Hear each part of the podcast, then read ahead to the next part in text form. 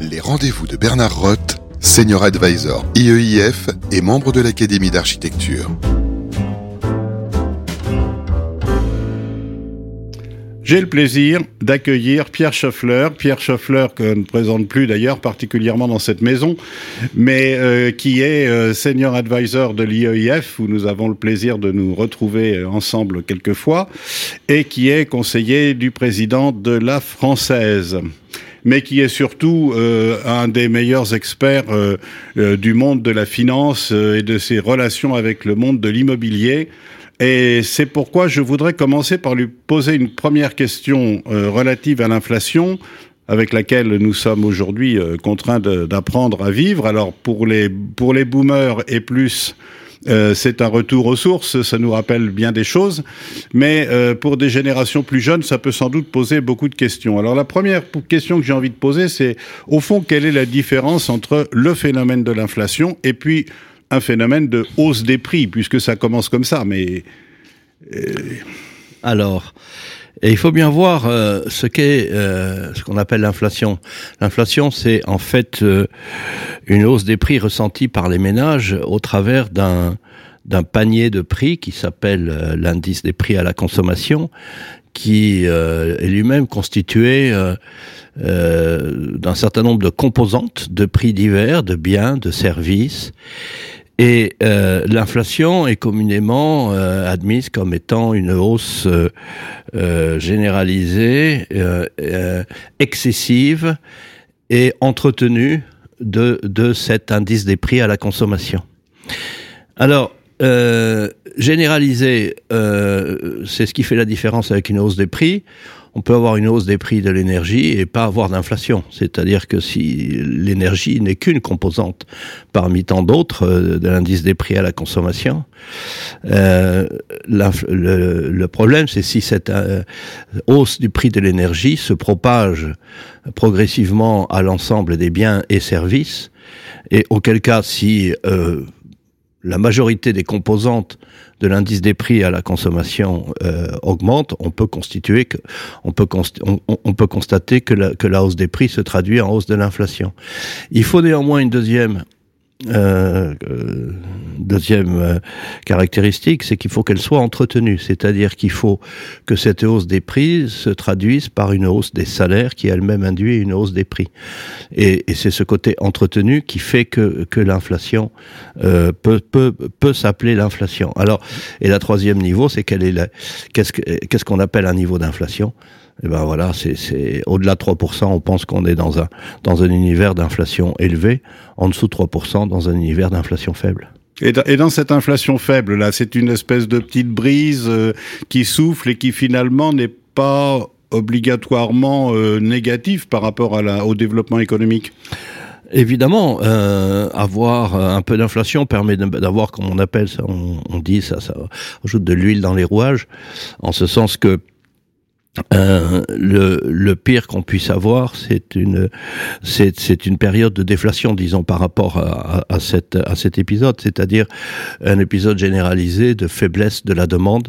Et, et, mais je crois que ta question suivante va justement parler. De... Oui, parce que la question suivante, c'est en effet l'idée de dire, euh, bon, on parle de l'inflation, mais est-ce qu'il y a une inflation ou est-ce qu'il y a différents types d'inflation qui seraient de nature fondamentalement différente? Alors d'abord, euh, euh, pour qu'il y ait inflation et pour qu'il y ait feu, il faut qu'il y ait combustible. Donc la condition absolument nécessaire de l'inflation, c'est qu'il y ait de la masse monétaire présente en, en excédent dans l'économie. En excédent. Voilà, en excédent, c'est-à-dire de la, que la croissance de la masse monétaire soit supérieure à la croissance nominale de l'économie. D'accord. Voilà, donc ça c'est la condition nécessaire. Après, l'inflation peut se faire par les coûts, ou elle peut se faire par l'offre, ou elle peut se faire par la demande.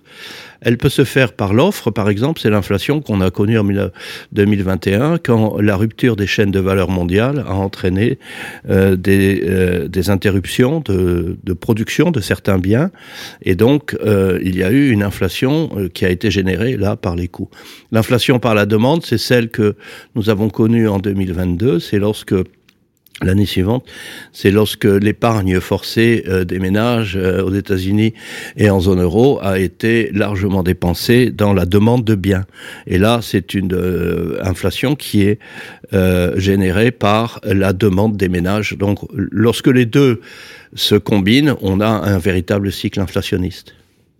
Qui, qui s'auto-entretient, qui s'auto-alimente? Alors, qui s'auto-alimente à condition, condition nécessaire qu'il y ait suffisamment de combustible dans la machine et donc de masse monétaire pour pouvoir euh, entretenir cette affaire. Et évidemment, l'auto-alimentation à long terme dépendra de la façon dont les salaires vont s'ajuster à, à la hausse des prix. Autrement dit, quelle va être la réponse en termes de pouvoir d'achat des ménages, de maintien de pouvoir d'achat des ménages en termes réels?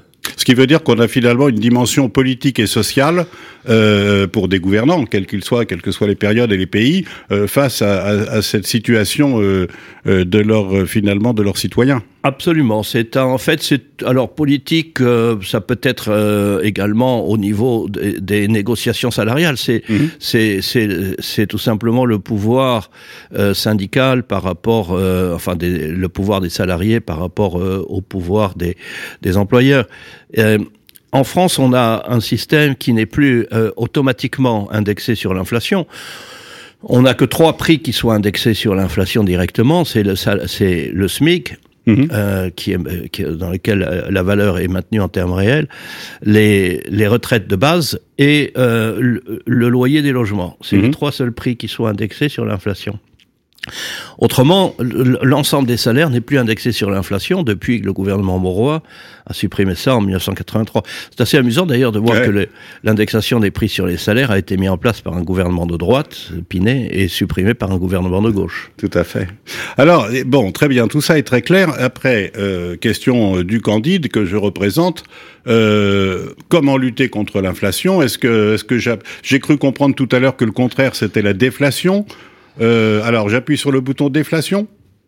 Alors, on peut lutter contre l'inflation de plusieurs façons. D'abord, euh, la politique monétaire, évidemment, euh, qui agit de deux façons. Elle, elle, elle, elle, va supprimer du combustible en faisant en sorte que la masse monétaire ouais, se développe moins et donc euh, le feu ne sera plus entretenu. Mais comment on fait ça? Comment on fait que la masse monétaire se développe moins concrètement? Eh ben, elle va diminuer la liquidité bancaire, c'est-à-dire elle va diminuer la capacité des banques à faire des crédits. Les crédits, d'accord. Et la deuxième chose, c'est qu'elle va renchérir le coût du crédit. Autrement dit, elle va agir sur la demande.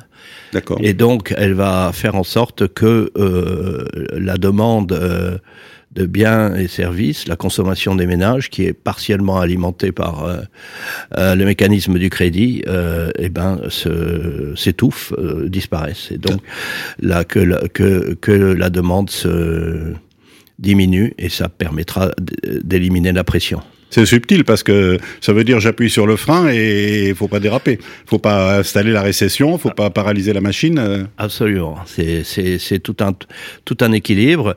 Et au bout d'un moment, si le, le, les taux d'intérêt montent trop, bah, le coût du capital excède la rentabilité des capitaux investis pour les entreprises. Les, investissent, les entreprises n'investissent plus et là, on touche véritablement l'investissement et donc le moteur à long terme de l'économie. Et on s'appelle le Japon? Et on s'appelle par exemple le Japon. Mmh. D'accord. Encore que pour le Japon, euh, ça n'a pas tellement été une hausse du, du coût du capital, mais c'est plutôt un certain nombre de problèmes de, euh, de, de, de, conduite de politique économique qui les ont conduits dans, cette, dans cet état-là. 20 ans de, de quasi-stagnation a été euh, lié à, à, un traitement absolument absurde de la, de la crise immobilière qu'ils ont, qu'ils ont connue dans les années 90. Donc, euh, ce que je comprends, c'est que finalement, le rôle euh, des, banquiers centraux euh, est tout à fait euh, au, au, centre, enfin, est tout à fait fondamental. Est-ce que c'est le seul euh, Non, levier? la politique budgétaire aussi peut, d'une certaine façon, en faisant en sorte que la demande de l'État soit, de, soit diminue, -hmm. donc en étant, en ayant une politique budgétaire conservatrice, et ça peut permettre également de diminuer la, la demande générale dans l'économie, et, et ça peut contribuer. Mais en général, c'est plutôt la politique monétaire qui est activée parce que il est plus facile euh, à une banque centrale de prendre des mesures impopulaires, sachant que les banquiers centraux sont pas élus. Bien sûr. Et, et alors, euh, par rapport au taux d'intérêt, euh, qui, euh, on l'a dit tout à l'heure, ont tendance à augmenter. Est-ce que ça veut dire qu'il faut raisonner en taux d'intérêt euh, euh apparent ou est-ce qu'il faut raisonner en, taux d'intérêt réel? Ah ben pour le pour l'épargnant, le taux d'un seul compte le taux d'intérêt réel, bien sûr, comme le comme le pouvoir d'achat en termes réels.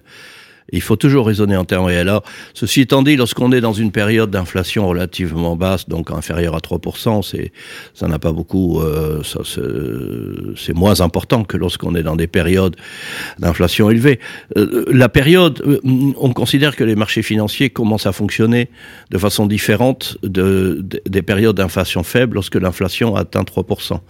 Au-delà de 10% d'inflation, les marchés financiers fonctionnent alors plus du tout. Et on a connu ça, nous, on a connu des, des Oui. plus de 10%. On a connu, on a connu dans les années 80, début des années 80, des, on a connu 13-14%, oui, de hausse des prix. Et ça continuait bien Enfin, à tourner, d'inflation. l'économie. Euh, oui, oui, oui, sauf que euh, le, le, le- le système a tendance à s'emballer euh, dans la mesure où euh, ça induit des comportements euh, qui ne sont pas très très vertueux, des comportements d'anticipation, euh, de consommation, euh, en particulier la euh, la hausse des prix euh, à, à, à la, la fâcheuse euh, tendance à faire en sorte que les gens euh, dépensent, euh, consomment in- instantanément leur salaire, de telle sorte qu'ils soient pas rognés par l'inflation. Et donc ça, ça induit un changement de préférence dans le temps entre consommation et épargne qui n'est pas sain pour, pour la conduite de l'économie. Et, et dans le contraire, dans la déflation, comment, comment réagit l'individu, le consommateur? Ben, dans la déflation, normalement, il devrait attendre, au contraire, pour consommer. Et donc, euh, Parce que ce sera moins cher demain parce que ça? sera moins cher demain. Mhm. Et euh, alors là, évidemment, ça exerce une pression très faible sur la demande qui entretient la déflation dans un cercle, dans un cercle vicieux. On voit que que ce soit euh, déflation ou inflation forte, ce sont des cercles vicieux, et que l'équilibre se fait dans un cercle vertueux d'inflation euh, de niveau moyen. C'est sur ce cercle vertueux que nous conclurons. Merci Pierre, c'est parfaitement limpide comme toujours. Les rendez-vous de Bernard Roth, une émission à réécouter et télécharger sur le site et l'appli radio.imo et toutes les plateformes de streaming.